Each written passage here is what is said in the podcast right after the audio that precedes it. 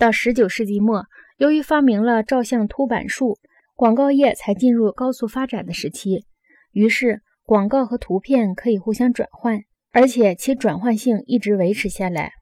更为重要的是，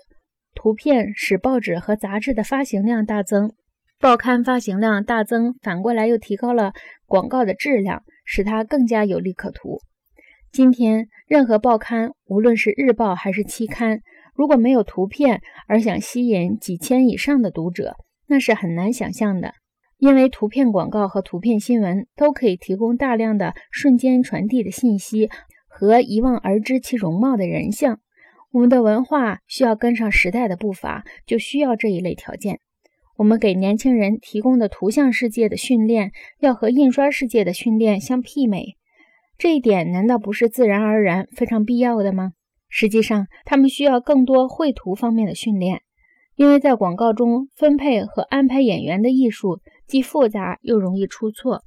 有些作者认为，图像革命使我们的文化从个体理想转向整体形象。实际上，这是说照片和电视诱使我们脱离文字的和个人的观点，使我们进入群体图像的无所不包的世界。这的确是广告所起的作用。它表现的既不是个人的观点，也不是一种风光，而是给人提供一种生活方式，要么就是人人都予以接受，要么就是谁也不接受。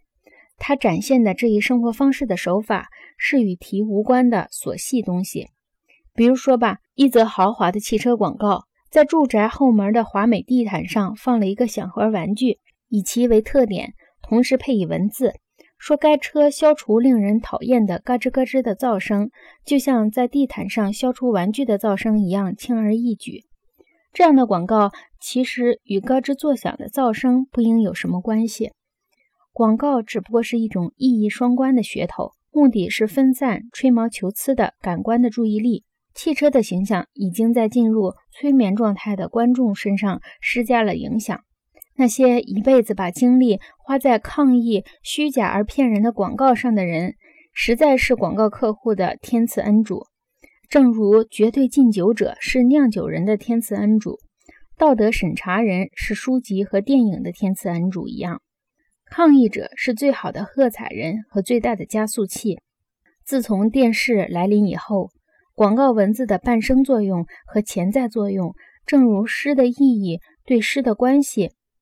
歌词对歌曲的关系一样，是半生的和潜在的。高度偏重文字的人不能对付图像的非语言艺术，所以他们上蹿下跳所做的非难不得要领，徒劳无益，反而给广告赋予新的力量和权威。广告无意识的深度信息从未受到偏重文字者的反对，因为他们没有能力去注意或探讨排列和意义的非言语形式。他们没有与图片争辩的艺术细胞。在早期的电视节目中试播隐蔽的广告时，文人学士极度惊恐，直至电视节目上放弃了这样隐蔽的广告。印刷术施加的影响主要是在法下的影响，图片的影响也是这样。这是一个秘密，偏重书籍的社区是无法揭破这一秘密的。